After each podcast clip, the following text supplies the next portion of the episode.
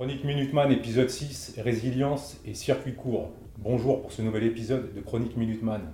Aujourd'hui, j'ai l'honneur de recevoir Elias et Michael de la chaîne YouTube Résonomie. Nous allons parler de résilience principalement, faire du réseau résilien, s'affranchir des tendances consuméristes, rapatrier en local les moyens de production lorsque l'accès local à la matière première est opérant. Donc présentez-vous, Michael et Elias. Bonjour. Salut. Euh, bah, moi je suis Michael, euh, chez la Résonomie. Euh, tu veux que je me présente plus en détail ou... Oui, bah, explique-moi en fait où Elias, comment vous est venue l'idée de, bah, de créer déjà la chaîne Résonomie de base déjà? Je sais même plus comment c'est parti, tu te rappelles toi? Bah écoute, c'est parti où on se disait, euh, on se disait euh, bah, à la suite des, derniers événements sociaux, euh, notamment des Gilets jaunes, etc., en voyant un petit peu comment, tu me dis si je me trompe, hein, mais comment est un peu évolué le mouvement, etc., on, cherchait peut-être à savoir qu'est-ce qui serait en fait le plus utile finalement.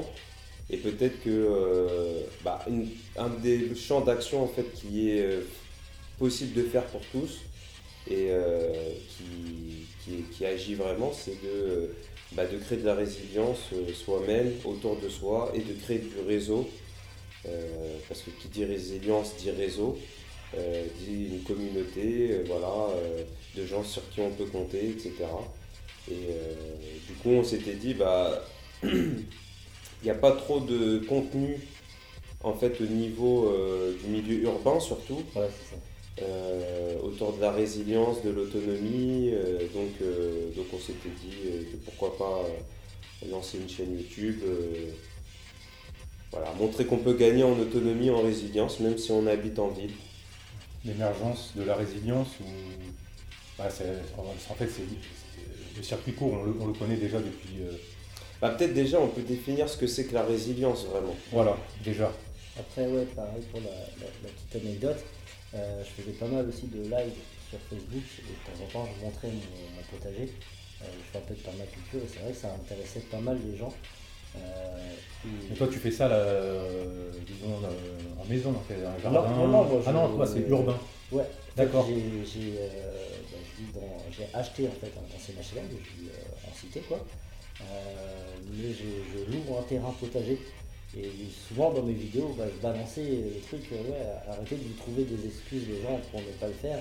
Euh, je suis comme vous, j'ai quatre enfants, j'ai des cité, euh, j'ai pu, voir les vidéos. travail, etc., etc. Et regarde, il y a des solutions. C'est vrai que, et je disais souvent ce que je dis dans mes vidéos, c'est vrai que moi ça fait des années, je me dis quand j'aurai une maison, quand j'aurai une maison, quand j'aurai une maison. C'est toujours quand.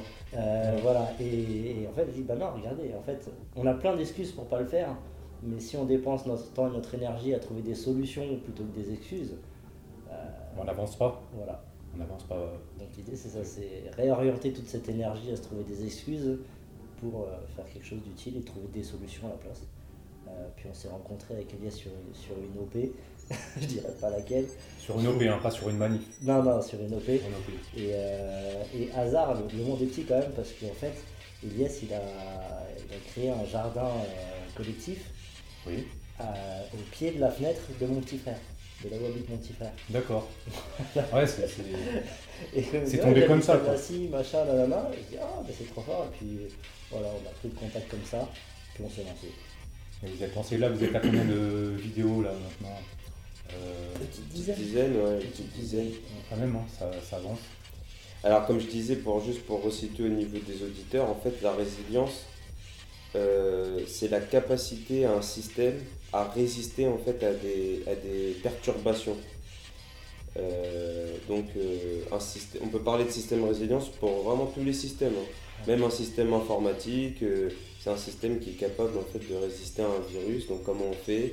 Et eh ben, dans le système, on va cloisonner en fait différents niveaux où on peut accéder ou pas à l'information, notamment par des intranets, c'est-à-dire que de l'extérieur, on ne peut pas accéder à certaines machines, du coup à certaines informations. Et euh, bah, dans notre système, on va parler, on va dire, la société euh, euh, humaine. Et en fait, on, voit que la société humaine actuellement, notre économie, etc., la manière dont, on vit, est extrêmement dépendante de plein plein de paramètres et donc du coup n'est pas du tout résiliente. Il suffit qu'il y ait un choc en fait sur, euh, sur un approvisionnement euh, énergétique, euh, sur, euh, un- sur euh, le fonctionnement monétaire ou financier, etc. Ça et nous tout fait peut re- se casser la gueule. Ça nous fait retomber dans les, les tendances consuméristes. Bah, en fait, les tendances Ouais. consumérisme, en fait, c'est une, c'est une conséquence ouais, du, du système. Quoi. Voilà. Mais- c'est- mais c'est une conséquence du système, mais ce serait aussi la cause euh, de, de gros problèmes si justement on n'est pas résilient. En fait, on est devenu tellement dépendant euh, du consumérisme euh, qu'en cas de moindre problème, euh, regarde les, inondations qu'il y a eu il y a 3 ans, 3 ou 4 ans en Ile-de-France, tout était bloqué. Les gens, ils, ils ont vraiment flippé pour certains. ils ne pouvaient plus sortir de chez eux avec leur bagnole. Moi, j'en ai eu qui sont venus en consultation, ils étaient traumatisés. Parce qu'ils se sont rendus compte là que euh, bah, ils ont une super baraque à 700 000 euros. Euh, ils ont du terrain, mais ils ont tout bétonné, etc. Donc bah, l'eau elle rentre et il n'y a plus à manger. Il n'y a pas à manger. Ils pourraient se faire à bouffer et pousser chez eux, mais ils ont préféré mettre une piscine, une terrasse et trois places de parking. Bah voilà, il a plu euh, trois jours et demi, il y a un truc qui a déconné, euh, je suis même plus pour de. C'est un barrage qui a cédé sur pas Sur Oui, bah, euh, je, je- je m'en souviens, c'était il y a- il y a- voilà, c'était pas, si il y a deux ans. Ouais, ouais, c'est ça, ouais, deux ans. ouais. plus que ça, 3 ou 4 ans. Je me souviens parce qu'à l'époque, je hein. travaillais Ouais. sur euh, Longjumeau et Longjumeau avait été euh, sévèrement touché. Ouais, les mecs ils faisaient du, ils faisaient du, du wakeboard. Exactement, exactement. Dans les Ouais, rues. je me souviens très bien de, de ça. Ouais. Moi, nous aux Ulysses, on est bien parce qu'on est, en altitude par rapport à tout le monde, on est sur le plateau. Euh, mais dès qu'on descend, dès que je descendais, c'était un truc de fou. J'avais des patients à Ballardvilliers, mais euh, pas Ballardvilliers, à- bon bref, euh, il y a l'Essonne qui passe pas loin. Dans le secteur, C'était dingue, c'était un truc de fou. truc de fou. Euh, et là, là, il y a beaucoup de gens, je pense, qui ont commencé à comprendre. Il y a un problème. euh, notre vie, là, on est trop dépendant de tout. Alors, malheureusement, tout le monde n'a pas compris. Et, l'idée, c'est ça c'est que tout ce consumérisme euh, fait qu'on est dépendant, tous autant qu'on est, quasiment, pour nourrir nos besoins primaires. Donc, nos besoins vitaux. euh, donc, manger, boire, dormir, se loger, se chauffer et du se reproduire aussi au passage. Euh, sont en train de le mettre de plus en plus en place là, ce truc-là. Bientôt, on va être aussi dépendant du système de, consum- Pour se reproduire. Et ça, c'est tous nos besoins primaires, c'est les besoins vitaux. Si tu as un de ces besoins-là qui n'est pas nourri, tu meurs. Aliéné dans le consumérisme. Ah, voilà. Ouais, ouais, c'est ça, c'est tout à fait ça. Et être euh, résilient, bah, c'est pouvoir euh, garantir tes besoins primaires, même quand tu prends une tarte, en gros. C'est-à-dire que bah il y a une inondation, tu peux pas sortir de chez toi pendant deux semaines, et bah normalement, à part dire oh fais chier et te dire attends euh, bon c'est inondé, euh, mais les gars, en fait, si tu es résilient, tu es inondé pendant deux semaines, tu peux pas aller bosser. Normalement, ton réflexe, si tu es résilient, c'est de dire on va faire du wakeboard. Il y a 2 mètres de neige partout, tu peux pas sortir, ton réflexe c'est de dire cool les gamins, on va pas à l'école, je vais pas travailler, on va faire de la luge, on va faire du ski de fond, on, va- on a un clébard, vas-y viens, on bricole, on bricole un traîneau, on va s'amuser. Mais ça, c'est si tu as chez toi des réserves de nourriture, Voilà. comme ce que faisaient nos anciens qui étaient beaucoup plus résilients, où ils avaient souvent euh, bah, de la farine pour 6 mois, euh, ils avaient des fruits secs, euh, des noix pour 6 mois pour l'année, euh, du riz, des conserves. Et euh, habitude qu'on a tous perdu, parce que maintenant, en fait, dès qu'on. Allez, grand maximum, on a une semaine de course à la maison pour voir venir. Ouais, notre génération, Tu vois celle d'avant. Ouais, c'est ça. euh. Non, mais notre, Grosso ouais, notre modo, génération, grosso modo. quoi, grosso modo, t'as une, ouais. tu fais les courses une fois par semaine et et t'as de quoi voir venir une semaine euh, de manière générale chez les gens. Bah, si jamais il se trouve qu'il y a un pépin et que les magasins sont plus approvisionnés, euh, au bout de deux semaines, au bout de deux jours, pardon, il n'y a plus rien dans les magasins. Donc au bout de 12 jours, ça veut dire que les gens, ils, littéralement, ils meurent de faim, quoi. On en revient toujours à cette, cette, cette fameuse cette question. Quoi. On est passé de l'adaptation à la résilience, donc l'émancipation alimentaire et énergétique, est-on capable de changer Est-ce qu'on est capable bah, De toute façon, est-ce qu'on est capable de changer en théorie euh, Oui, à la base, on a tous deux bras, deux jambes, un cerveau. Euh, malheureusement, on a un peu tous euh, désappris à Oui. raisonner en fait de manière, euh, j'allais dire logique, mais non, euh, sensée. Il y a une espèce d'inversion des valeurs globales, alors déjà bien et mal, sans rentrer dans, dans les tripes religieux non plus, mais le bien, le mal, c'est tout mélangé maintenant. On ne sait plus qu'est-ce qui est bien, qu'est-ce qui est mal. c'est c'est- assez particulier. Et euh, la plupart des gens, quand on regarde un peu dans notre société, pour eux, leur besoin primaire, c'est pas manger, boire, dormir, se protéger, se reproduire, c'est aller travailler, s'acheter des pompes en sol. Se faire plaisir, loisir. On, euh, on voit que la préoccupation des gens, c'est ça. Euh, bon, ils mangent, ils boivent, etc. Mais on voit bien qu'ils ont, ils ont plus conscience que c'est leurs besoins euh, primaires, besoins plus vitaux. Quoi.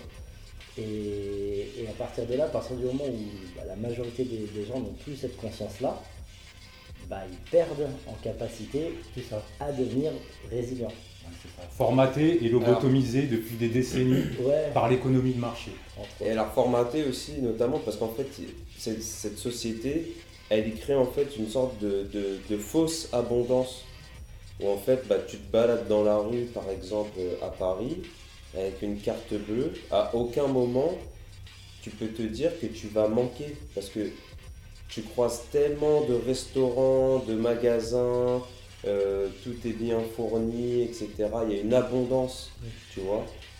Euh, tel que c'est un gâchis aussi euh, extraordinaire. Mais donc du coup, les gens ne se posent pas en fait la question de cette vulnérabilité du système. Ouais. Parce que non, tu as juste ta CB en poche et et tu as juste à taper ton code euh, ou passer un coup de CB maintenant parce que euh, Et tu obtiens, sans contact et tu obtiens ton et désir. tu obtiens ton désir, voilà. Donc ça. tu, tu réalises pas euh, qu'il y a ce, ce rapport-là en fait qui est très fragile. Ce que pouvaient se poser euh, les gens auparavant parce qu'ils étaient conscients en fait des aléas et c'est pour ça qu'ils- que, que, que créer de la résilience pour eux c'était c'était vital parce que si tu avais un, un- petit problème ou une mauvaise récolte une année etc et ben tu avais des stocks, tu avais moyen, tu avais d'autres cultures etc tu étais capable de faire avec tes mains, de pouvoir t'adapter, etc. Alors aujourd'hui, pour en revenir au sujet à ta question, est-ce qu'on est capable? Bah, Comme a dit Michael, oui, en soi, l'homme il est capable de s'adapter. Il s'est toujours adapté. Mais c'est vrai qu'aujourd'hui, on, crée une société avec des nouvelles générations où euh, bah, l'homme est de plus en plus euh, vulnérable et de moins en moins euh, autonome et de moins en moins capable de faire. Alors certes, les, les parents, ils s'ébahissent de voir leurs enfants pouvoir manipuler un téléphone portable ou une tablette, mais les enfants, ils ne font pas ce qu'on faisait avant, c'est-à-dire ils, ils- ont moins ce rapport avec les mains, de pouvoir euh, euh, toucher des objets, jouer, machin, l'esprit créatif, fabriquer des- l'imagination, etc., a complètement disparu parce que les écrans, en fait, ne, ne, ne favorisent pas l'émergence de la créativité et de l'imagination. Ils favorisent d'autres choses, mais euh, voilà, on est, plus, on est moins dans le rapport au, au réel, etc. Et du coup, bah, on peut se poser la question de ces nouvelles générations ouais, qui, Niveau psychologique, euh, Ouais. bah, on- c'est un peu l'inconnu, on ne sait Ouais. pas trop ce que, ce que ça on donner. hein. Donc, euh, Enfin, on commence à en voir les, dégâts. Et euh, c'est vrai qu'on focalise aussi beaucoup sur euh, bah, notre génération et celle d'après. Euh, mais ceux qui ont perdu tout ça, c'est nos parents en fait. Nous, on est la génération où euh, on est un peu la génération Matrix, tu vois, on, prend, on commence à prendre la pilule rouge. Mais c'est nos parents, ils se sont fait avoir. Et nos grands-parents, on leur a vendu du rêve, ce que disait Elias, cette espèce d'abondance en permanence. Enfin, j'imagine pour les gens qui vivaient euh, il y a 100 ans, ça, ça, ça devait être leur rêve. Tu sais, ça devait être des rêves quand ça n'existait pas, les grandes surfaces et rêve, tout. Tu vois, c'était des rêves. euh, Tu sais, quand t'as as eu une galère de récolte, euh, tu te serres un peu la ceinture pendant plusieurs mois. Et du coup, le mec, il devait rêver euh, de se dire bah, imagine des rues entières remplies de nourriture, euh, à foison, etc. Et, en fait, on vit dans un, dans, dans- un rêve d'un mec qui a faim, en fait. Et, pour faire un peu le lien entre ce que Elias disait et ce truc des besoins primaires, on regarde même dans les magasins maintenant, Avant, ce qui était mis en avant dehors, c'était les fruits, les légumes, euh, des trucs simples, pas transformés. Maintenant, ce que tu vois en premier, c'est pas ça. C'est soit des trucs ultra transformés euh, euh, bah, qu'il faut bazarder parce que ça va arriver en fin de DLC, euh, soit c'est de l'électronique, de. Enfin, tu vois, il y a, Il y a un décalage. il y a un décalage.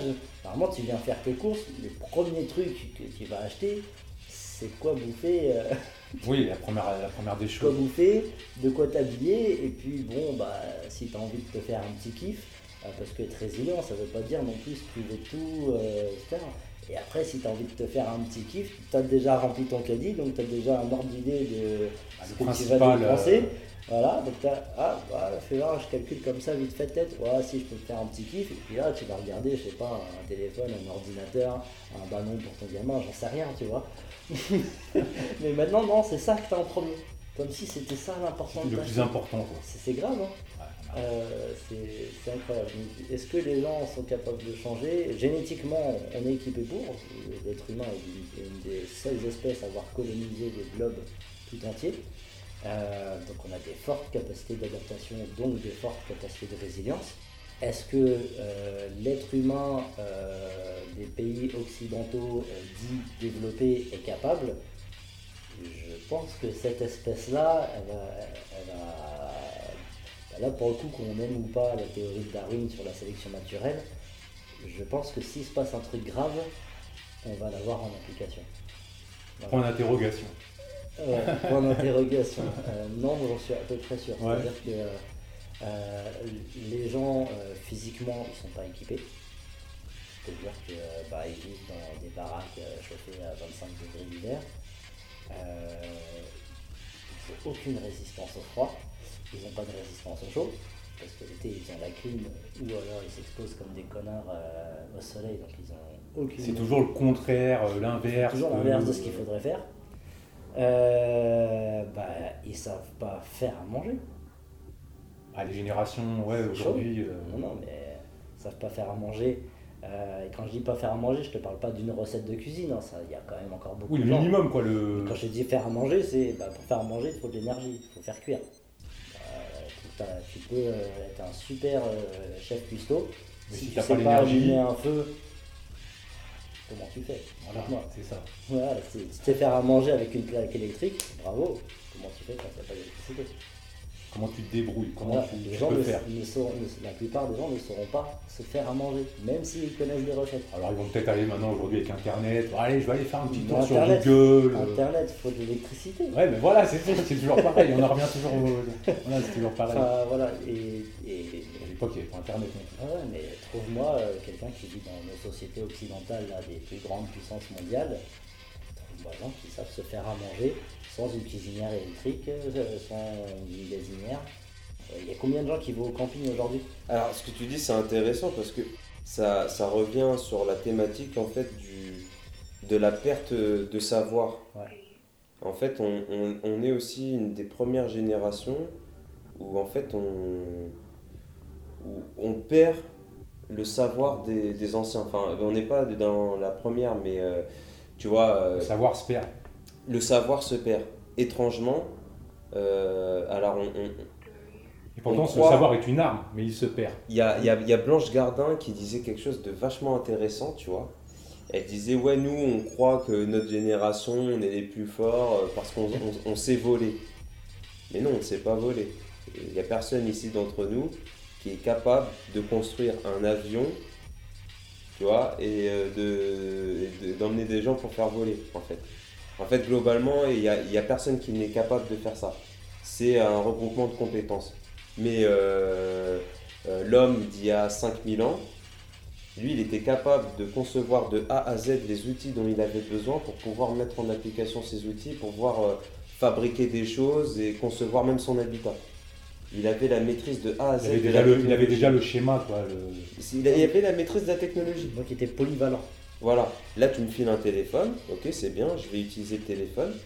Maintenant je ne suis pas capable de te dire comment fonctionne le téléphone, de pouvoir le réparer, de pouvoir le construire moi-même. Même si Tu vois ce que je veux dire Tu sais pas fabriquer les pièces Voilà, dont tu as besoin. donc, donc je suis complètement dépendant. Et en plus de ça, j'ai perdu le savoir ancien qui sont les savoirs de base. Alors c'est pour ça que quand on parle de résilience, souvent il y en a qui parlent de low-tech, ou en fait de technologie de basse intensité, tu vois, qui simplement, bah, comme disait Mickaël, euh, simplement euh, faire un feu. Simplement euh, pouvoir avoir de l'énergie, produire de l'énergie euh, de A à Z, faire un feu. Et ben, il y a très très peu de gens euh, qui maîtrisent cette technologie ici en, en Occident, tu vois, tout simplement. Et puis, une, une preuve flagrante Il y a combien de personnes qui ont une cheminée qui l'utilisent pas Ouais, Parce qu'ils savent pas allumer un putain de feu de c'est c'est cheminée. vrai, c'est vrai. Ouais. Et Ouais, c'est peut-être plus les générations. euh, Non, mais c'est ça, les mecs s'achètent nous, baraques. génération à nous. Ah, et oh, regarde, il y a une belle cheminée, et ils font, euh, s'ils font un feu tous les 5 ans, c'est parce qu'ils le font, et, mais ils ont mis 4 heures à l'allumer, donc euh, du coup ils sont vaccinés, les mecs, ils n'utilisent plus la cheminée. Ouais, ça c'est les, c'est les nouvelles s'ach- ils générations. vont et s'acheter puis- un, et puis- un et puis- poêle à granules. Voire notre génération aussi. Mais oui, je dis pas que c'est pas bien, tu vois, les poêles à granules ou quoi, mais t'as une cheminée, ils l'utilisent pas, pas parce que c'est pas. Ah non, c'est pour décorer. Mais euh, c'est pas allumer le feu en moins de 10 minutes. C'est-à-dire le mec, il a une vraie cheminée chez lui. Ouais, Elle est, elle est, elle est prête à l'emploi. Mais il te dit temps, il te dit moi je m'en sers juste pour décorer.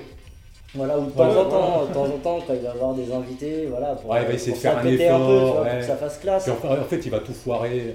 Voilà. Et, et- et- et puis allumer un, enfin, allumer un feu, c'est, enfin, je veux dire, c'est pas simplement allumer un feu de cheminée, c'est, c'est pouvoir faire démarrer une étincelle, je veux dire, sans utiliser. Ouais.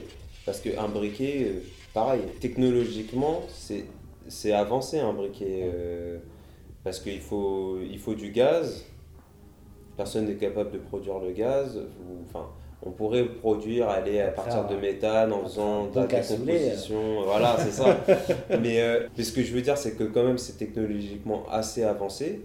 Mais tu vois, allumer un feu juste à partir de, de, de bois, etc., tu vois, euh, il y a très peu de gens qui, qui savaient le faire. Tu vois. Les anciens, ils savaient, ils, ils savaient le faire. Ils savaient faire un feu de camp en forêt euh, juste avec les matériaux qu'on trouve sur place. Tu vois. Puis après, euh, il dit, euh, euh, excuse-moi de te couper, Elias, le père qui va dire à son fils, je vais t'apprendre mon savoir. Euh, non, j'en ai rien à foutre en fait. Ouais, c'est dur, hein. C'est un peu ça, tu vois. Bon, moi, je, je- c'est pas global, hein, c'est- Non, non, mais moi j'ai j'ai- j'ai- Hein quatre gamins, mais de grands, quand je les emmène au potager, au début ils sont contents. Mais bah, ils vont à l'école, donc ils sont habitués, même les, les profs à l'école, les animateurs scolaires, etc. Ils habituent les gamins à tout, tout de suite, maintenant, pas d'effort, Voilà. pas de travail. T'as besoin de quelque chose, boum, tu l'as. Alors, d'un un côté c'est bien, hein. je, je- je le critique qu'à moitié ce truc-là. J'ai besoin d'un savoir, boum, je vais sur internet. Je l'ai tout de suite, maintenant, sans, sans trop d'efforts. euh, donc bah, d'un côté c'est génial, on va pas jeter bébé avec le du la facilité, la facilité. Voilà. euh, Euh, mais c'est vrai que du coup, sorti de là, sorti du- de tout ce qui est théorie, donc tant mieux que la théorie euh, se soit vraiment très facilitée maintenant pour l'avoir. Euh, par contre, dès qu'on passe à la pratique, euh, tu, je sais pas, mes gamins, je leur montre euh, ça bug un peu. comment, ouais, dès qu'ils voient que ça va leur prendre une demi-heure et que c'est assez répétitif d'aller euh, se planter une graine tous les 10 cm de machin, euh, bah, 10 minutes, il n'y a plus personne, hein, tu vois. Mais moi, je lâche pas l'affaire. Et donc, Oui, t'as raison. Pétage de plomb sur les gamins, ah, vous souhaitez, hein. Ouais, c'est ça, mais, Mais oui, mais c'est ça, être parent aussi. Et, bah, même là, Voilà. même, même être parent, maintenant, les- gens, ils ont besoin que la société leur dise. mais- mais c'est justement, aujourd'hui, il y a des parents par- qui, vont, qui ce savoir-là, qui vont même pas aller chercher à l'inculquer à leurs enfants parce qu'ils savent très bien, au final, ils, Voilà. ils se disent bon, est-ce que ça, sert- ça sert à quelque chose que je lui inculque Et du coup, tu On est en ça, 2020 presque. Éduquer ses enfants, ça fait partie des besoins primaires parce que la reproduction, c'est pas juste baiser et il y a un gosse qui sort. La reproduction, c'est qu'il faut que ton gosse, il arrive à l'âge adulte, que lui-même se reproduise. Là, tu peux mourir. Là, tu as fait ton job. Là, tu t'es reproduit. Quand tu as eu ton gosse, qui lui-même en a un, ça y est. Là, tu as fait ton job. Euh, là, tu as tes- ton besoin primaire de reproduction. Tu vois, c'est parce que c'est une question de survie de l'espèce, hein, Oui. les animaux. Bien sûr. Euh, et ben même ça, même éduquer ses enfants, on nous l'a retiré ça. On nous l'a retiré, c'est comme le reste, hein, c'est laisser euh, faire. C'est laissé un peu, ouais, à dormir. C'est- partout. Un peu beaucoup. Oui, mais après, euh, encore une fois, après, c'est pas parce qu'on est bête ou feignant, ou je dis on, hein, parce que euh, la pilule rouge, euh, je suis pas mis avec dans le bec. hein. Mais bah, parce que le cerveau humain, comme celui de tous les mammifères, il est, on va dire grossièrement qu'il est feignant. C'est-à-dire que la, la- la règle de base pour survivre, et ça, c'est valable, c'est une règle universelle, c'est-à-dire ça régit tout l'univers, c'est l'économie d'énergie. Et pour durer dans le temps, tu dois économiser ton énergie au maximum. Euh, au point que même une bulle de savon, elle le sait. Tu prends une bulle de savon, et bien chaque fois que tu feras une bulle de savon, elle sera toujours sphérique, parfaitement sphérique, parce que c'est la forme dans l'espace qui est la plus solide et qui consomme le moins d'énergie. Par contre, quand dès que tu vas coller, euh, tu vas coller 10-15 bulles de savon les unes avec les autres, elles vont avoir euh, des angles droits, des arêtes précises, euh, elles vont toutes prendre la même taille. C'était la petite partie technique. Non, parce qu'à ce moment-là, eh ben, ce sera cette forme-là qui sera la, moins consommatrice d'énergie. Un arbre, il lâche ses feuilles à l'automne euh, bah, parce qu'il renvoie la sève dans, les racines, etc. pour la maintenir au chaud, mais parce que aussi, ben, on va dire que la feuille c'est un panneau solaire, et donc bah, l'arbre capte l'énergie du soleil avec ses feuilles, ok Mais pour faire une feuille, il dépense de l'énergie. D'accord Donc mettons que pour faire une feuille et la maintenir, l'arbre dépense, euh, n'importe quoi, 10 euh, kJ euh, par minute, mais que la feuille, bah, quand il n'y a pas assez de soleil, elle récupère que 9 kJ. Donc cest dire que l'arbre perd de l'énergie, il lâche la feuille.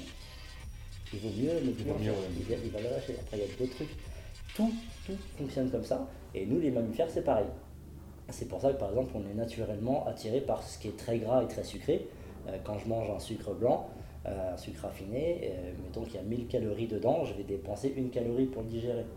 Euh, pour avoir 1000 calories de sucre dans une pomme, il va falloir que je mange X pommes, donc il faut aller les cueillir, les ceci, les cela, les trouver, sans se faire becter par une bestiole, sans se blesser.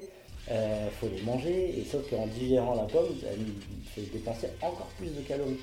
Et donc c'est pour ça que naturellement on aime tous les sucres raffinés, les trucs déjà très gras, etc. Donc tu vois, on n'est pas. On se fait aussi manipuler parce qu'il y a des mecs qui savent parfaitement comment fonctionne le cerveau et le corps humain. Et nous, comme on ne le sait pas, on se fait avoir. Mais on se fait avoir comme, comme tu arriverais à apprivoiser un chien en fait. Tu vois, on est tous un peu comme ça. Et c'est le, les réflexes pavloviens. Pavloviens. Ouais, ouais, c'est presque ça. Et pour justement être euh, bah, résilient, le, premier truc à choper, pour le coup, on voit bien que c'est du savoir. Si tu n'as pas de savoir, bah, tu ne peux pas être résilient. C'est comme on disait tout à l'heure, le savoir est une arme, mais il se perd. Ouais, bah, tous les savoirs utiles se perdent. Là, on a du savoir utile, mais on sait, mais pas pour nous en fait. Et c'est ça, il est utile pour un certain modèle de société, mais il n'est pas utile pour l'humain, pour le pour euh, l'individu, pour sa famille, pour toi euh, tu prends l'échelle que tu veux. Voilà. Donc on a du savoir, on a tous du savoir. Le problème c'est qu'il n'est pas utile. D'accord. Elias, avait quelque chose à rajouter par rapport à ça? Par rapport à ce qu'a dit Michael? Ouais, bah c'était pour euh, avoir un, d'un point de vue plus global en fait, ce qui se passe c'est que le système nous rend dépendants et notre dépendance nourrit le système. En fait, ça se passe comme ça, c'est-à-dire que euh, c'est ce qui s'est passé pour l'agriculture, c'est-à-dire qu'on a, on a rendu des agriculteurs qui n'avaient pas besoin du tout de ce système parce qu'ils arrivaient très bien à se nourrir. À dire qu'à la sortie de la Seconde Guerre mondiale, c'était la famine, etc., euh, c'est un truc euh, qui est à peu près faux. Parce que bah, il y avait beaucoup, c'était un massacre, c'était une vraie boucherie, donc déjà il y avait beaucoup moins de bouches à nourrir. Mais par contre, euh, il y avait besoin de recycler les munitions et euh, les moteurs euh, des chars. Donc du coup, on a dû construire des tracteurs et des engrais de synthèse et des pesticides. Et on a dit aux agriculteurs, bah tiens, utilisez ça, ça sera mieux. Les agriculteurs ont dit, mais nous, on n'a pas besoin, en fait, on vit très bien comme ça. On est un système très résilient, c'est-à-dire que même pendant la Seconde Guerre mondiale, c'est intéressant de voir ça. En fait, les gens des villes euh, il y a eu un exode urbain, c'est-à-dire que les gens ont fui les villes pour aller vers les campagnes. C'est un phénomène qu'on ne s'explique pas très, très bien, mais en fait, ce qui se passe, c'est que bah, dans les campagnes, on vivait très bien pendant la Seconde Guerre mondiale. Quand les ils en parlent, c'est pour te dire, oui, c'était pour fuir les bombardements. Mais non, c'était pour fuir la faim, parce qu'il y avait des rationnement euh, en ville, mais tu étais à la campagne, bah, tu avais euh, tes bêtes tu avais tes bêtes, ton potager, bah, tu mourrais pas de faim. De temps en temps, tu allais vendre une bête au marché noir euh, sur Paris ou à Lyon ou n'importe où. Histoire de ramasser un peu de. Tu ramassais quelques pépettes et puis voilà, tu, vivais super bien. Mais par contre, après voilà, donc quand euh, ils sont venus proposer, alors été tout un système de proposer des prêts pour endetter les agriculteurs, agrandir les parcelles avec le remembrement et du coup euh, leur proposer tout ce travail avec les engrais, euh, avec les engrais de synthèse et, euh, les pesticides, etc. Et ben c'est ça qui a cassé l'agriculture. Et depuis, les agriculteurs sont devenus dépendants du système. Et c'est pour ça que les agriculteurs se suicident aujourd'hui, c'est qu'ils sont pris à la gorge par des crédits qu'ils doivent rembourser. Donc ils ne peuvent pas sortir du système. Que je veux dire, c'est que c'est- très facile en fait d'accabler les agriculteurs par rapport aux pesticides, etc. Mais c'est un système qui leur a été imposé, enfin qui a été imposé à leurs parents leurs grands-parents. Et du coup, maintenant, ils sont prisonniers du malheureux, truc. Et, euh, et c'est pas facile d'en sortir comme ça, parce que si tu lâches tout de suite les engrais et les pesticides, bah, tu vas crouler sous les dettes euh, très rapidement. Donc, euh, donc ce que je veux dire, c'est que voilà, c'est que le système, il se nourrit, il, il- il te rend dépendant, et après, il se nourrit de ta dépendance, parce que comme tu es dépendant, donc nous, en fait, ce qu'il faut qu'on fasse, c'est qu'on sorte de ça. Et, euh, et comment sortir de ça, là, à travers euh, notamment euh, les municipales? Desserrer les taux, quoi. C'est ça le. Ah à travers les municipales, euh, ce qu'on avait vu là dernièrement, on, on était parti rencontrer Marion Sigaud, on avait fait un petit atelier où elle parlait des communautés villageoises dans l'Ancien Régime, où en fait ces communautés villageoises en fait avaient des, des communaux, des terres communales, c'est-à-dire qui étaient accessibles à tous, sur lesquelles les gens pouvaient cultiver, faire paître leurs bêtes, etc. Et donc les gens en fait, on dit souvent qu'ils qu'ils étaient extrêmement pauvres euh, avant, mais ils vivaient de leur, de leur pauvreté. Déjà, tu n'avais pas de SDF. Et les gens vivaient de leur pauvreté, c'est-à-dire qu'ils avaient de quoi assurer leurs besoins vitaux. Le Comme strict euh, minimum, quoi. voilà, ils avaient de quoi se loger, se protéger du froid, se nourrir, euh, se reproduire. Donc ils, étaient, ils, étaient, ils avaient de quoi vivre. Ils pouvaient vivre. Tu vois, c'est pas simplement. euh, Alors qu'aujourd'hui, on on n'a on n'a même pas de quoi vivre en fait, finalement. On- C'est- paradoxal. Hein. c'est Ouais, c'est paradoxal, paradoxal, euh, Ben, c'est ça qui est ouf, c'est que on est dans une super abondance, abondance pour preuve, euh, malgré toute l'exportation qu'on fait euh, de- de- des productions agricoles en France, je crois qu'on est le premier exportateur de production agricole au monde, et ben malgré ça, malgré tout ce qu'on exporte, et ben on en jette euh, des quantités phénoménales. Et il y a des gens qui crèvent de faim. malheureusement, Et Déchets. euh, c'est incroyable. Voilà. Alors que, comme disait Elias, bah, il n'y a pas si longtemps que ça encore, les gens ont dit oui, avant ils étaient pauvres, ils galéraient. Mais ouais, il n'y avait pas de SDF, il n'y avait pas de pauvres avant, parce que. euh, bah, et, et pareil, c'est qu'est-ce qu'on appelle un pauvre? C'est selon l'échelle de quoi? Selon quels critères? Alors c'est pas qu'il n'y avait pas de pauvres, Oui, mais les pauvres vivaient. Vivaient. En fait, ils pouvaient ils vivre. survivaient pas. Voilà, Alors ils avaient de quoi vivre. On n'est pas Et- pauvres, mais on survit. C'est la, la survie. Et les pauvres, en fait, euh, avaient leur destin, euh, tu vois, euh, c'est-à-dire qu'ils s'autogéraient à travers ces communautés villageoises, où ils faisaient des assemblées générales, où ils votaient, euh, ils, décidaient, ils décidaient, tu vois. J'ai pu voir la vidéo, c'est récente. hein. Ouais, ouais, c'était intéressant.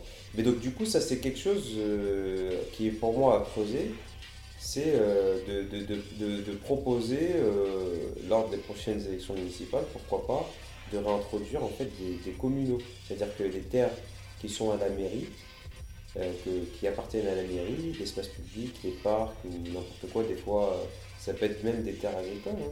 Il y a certaines terres agricoles qui appartiennent encore euh, à la mairie, des terres communales, bah, qu'elles soient utilisées au service du bien commun.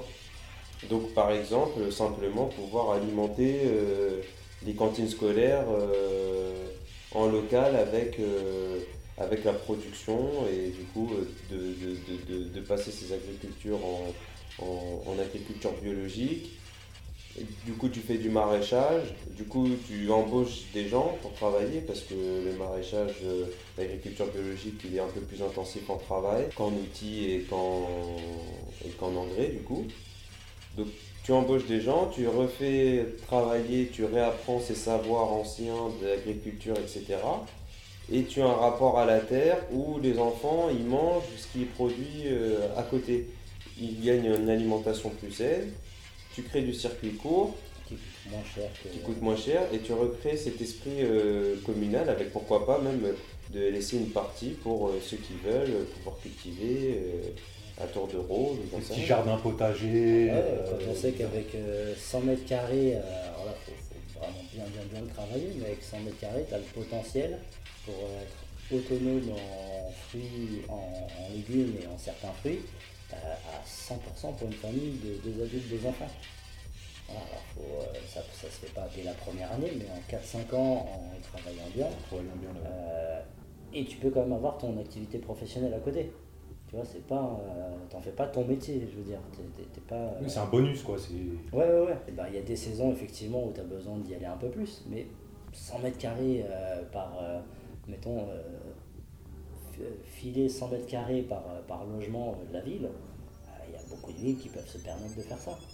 Tu vois plutôt que de garder des terrains là en espèce de friche euh, ou en terrain de foot euh, en merde que personne se sert, euh, que deux fois par an ça va être tendu, et puis ça va finir avec une barre, une barre HLM dessus ou un centre commercial. C'est surtout ça quoi. Je sais pas quoi. c'est surtout sur l'utilisation de ces friches où en fait bah souvent ça, ça, va finir pour, pour, en bureau ou en, en zone commerciale, etc. Euh, comme ce qui se passe euh, dans le triangle des Gonesse là actuellement, où là c'est des terres agricoles qui vont, euh, qui vont, qui veulent en tout cas, qui veulent, mais les gens se battent contre ça, mais qui veulent bétonner pour mettre un centre commercial alors que les gens ils ont déjà plus d'argent pour consommer, tu veux leur mettre un centre commercial sur 300 hectares truc n'a aucun sens. et puis en plus, il y, en a, il y en a un à 50 bornes. Euh, Même pas. Dans 77, là, comment il s'appelle? Euh, Disney, là. Ouais, vers Disney, ouais, t'as bah, Marne-la-Vallée. Ouais. Mais euh, à côté du Triangle des Gonesse, t'as deux centres commerciaux entre. Ouais. T'en as un, je crois, vers Bobigny, ou truc comme ça, enfin, peut-être je me trompe. En tout cas, t'as celui de Roissy. Oui, aussi. de Roissy en France. Et en fait, il marche pas. Bah oui. Pas tout. Bah, c'est comme. Il est HS. Il est HS. Et du coup, au train des Gonesse, ils veulent en mettre un. Alors que les, centres commerciaux d'à côté euh, ne marchent pas. Et ils veulent le mettre au milieu de nulle part. Ça veut dire qu'ils veulent construire spécialement une gare pour, euh, pour ça, au milieu des champs. Tu vois, c'est plus, le monde de demain, c'est le monde à l'envers. Ah oui, mais c'est comme euh, dans le 78, le grand centre commercial euh, SkyWest à 50 ans Yvelines. Quand ils l'ont construit, bah, c'était le plus grand truc d'Europe et tout. Il est en ruine le truc. La plupart des magasins dedans sont fermés. Euh, et si ça tient encore, c'est grâce au cinéma. Ouais. c'est incroyable. enfin bref. Bah, merci les amis, on va arriver à la conclusion du podcast. Ouais, ouais, bien sûr. Donc alors que la sphère politico-médiatique utilise le changement climatique comme une opposition contrôlée à la lutte de classe, alors que les industriels polluent toujours plus en faisant culpabiliser les consommateurs, ce même consommateur tant aliéné dans le consumérisme marchand pourra-t-il s'en détourner pour embraser, embrasser pleinement un modèle résilient? Le citoyen est-il prêt pour l'autonomie ou compte-t-il encore sur l'expansion de son pouvoir d'achat? Donc euh, c'est la, conclusion ultime. Donc si vous avez encore quelque chose à dire par rapport à ça, euh, est-ce que la conclusion vous a... Bah, moi, moi, je voudrais euh, juste revenir un petit peu sur ce que tu as dit par rapport à, l'opposition contrôlée par rapport au changement climatique. Et, et, oui, oui, complètement. C'est-à-dire qu'à travers ça, en fait, on va nous faire on va, centraliser les luttes sur une chimère qui est la chasse au CO2 en oubliant euh, tout le reste en fait parce que la lutte sociale par essence en fait est une lutte euh, écologique parce que c'est la lutte contre le libre-échange et le mondialisme. Et en fait, cette, euh, la lutte dont on parle contre le CO2, c'est une chimère parce que euh, la France en fait a réduit ses émissions de, CO2, parce qu'elle parce qu'elle n'a parce qu'elle n'a plus d'industrie. Mais les industries en fait elles sont en Chine. En fait ce qu'on consomme ça vient de Chine. Donc en fait c'est la même pollution mais en Chine. Sauf qu'en plus ça parcourt 10 000 km en bateau. Tu vois? Donc au, final, le, voilà, donc au final, le bilan de carbone, il est encore plus lourd. Et, et si tu veux, le problème, il est là. Donc ça passera forcément par un changement de nos habitudes et par euh, une relocalisation des activités en fait sur le territoire national. Et en relocalisant les activités sur le territoire national, bah, on créera en fait euh, globalement de l'emploi, de l'activité pour les gens qui arriveront en fait à retrouver un lien avec la terre et du coup euh, revivront dans, dans, quelque chose qui sera plus vertueux. Donc à travers les circuits courts, etc., de l'artisanat, du local. Euh, et, tout bêtement, en fait, on, sera sur quelque chose de plus vertueux et de plus écolo, entre guillemets, pour reprendre les termes. Donc on n'a pas besoin de se battre contre le réchauffement climatique, en fait. On doit se battre contre le libre-échange et contre le mondialisme. Et à partir de là, on réglera les problèmes sociaux et environnementaux. Et euh, pareil, effectivement, le CO2, euh, à partir du moment où on devient résilient, et on tend vers la résilience, automatiquement, ça fait diminuer le CO2. Le CO2, comme disait Elias, c'est euh, le symptôme de l'ultramondialisme, du libre-échange. Bah, si on sort du libre-échange, alors automatiquement, le symptôme s'arrête. On, guérit la source du mal. On le remettre. Voilà. Pour devenir, résilient, pour devenir résilient, euh, bah, on est en France. il s'avère que, par exemple, en France, euh, beaucoup de fruits poussent dans des arbres. Pommes, cerises, poires, abricots, qu'est-ce qu'on. Enfin, toi tu connais un rayon là-dessus. Donc tu es obligé de planter des arbres. Qu'est-ce qu'il fait? Il capte le CO2, de l'oxygène. Donc si tout le monde redevient résilient, si tout le monde s'occupe de 100 mètres carrés de terrain, t'imagines le nombre d'arbres qu'on plante? Et tout ça, c'est des fruits des légumes qu'on fait plus venir d'Espagne, d'Italie, euh, du Venezuela, du Pérou, de je sais pas où encore, euh, avec le CETA, le TAFTA. Et donc tu deviens résilient, automatiquement le CO2 baisse. C'est mécanique, on ne peut pas faire autrement. Après, il y a cette problématique de l'emploi. L'emploi, on en a besoin pour avoir de l'argent. Mais cet argent, on a besoin pour nourrir nos besoins primaires et, euh, si tu as de la chance, un plus. Euh, du travail, euh, à la base, l'évolution technologique, elle était faite pour libérer l'homme du travail. C'est-à-dire qu'aujourd'hui, un Français produit au minimum, hein, ceux qui produisent le moins, produisent 4 fois plus qu'un Français il y a 30 ans. D'accord? C'est-à-dire qu'avec une heure de travail d'un Français euh, d'aujourd'hui, il produit 4 fois plus qu'un Français il y a 30 ans. 30 ans. Donc où est-ce qu'il va tout cet argent? Premièrement. Et donc tout ça pour montrer qu'avec une personne, tu fais 4 fois plus de travail qu'avant. Et donc ça devrait du coup diviser par 4 le temps que tu as besoin de passer à ton travail. Augmenter par 4 ton salaire. Oui. Un, des deux cas. Un des deux. Après, si tu réfléchis en mode euh, résilience, bah, tu divises par 4 ton temps de travail. Donc ça veut dire que tu as besoin de 3 autres personnes. Parce que si tu as envie de continuer de produire autant, bon, bah, tu embauches 3 autres personnes.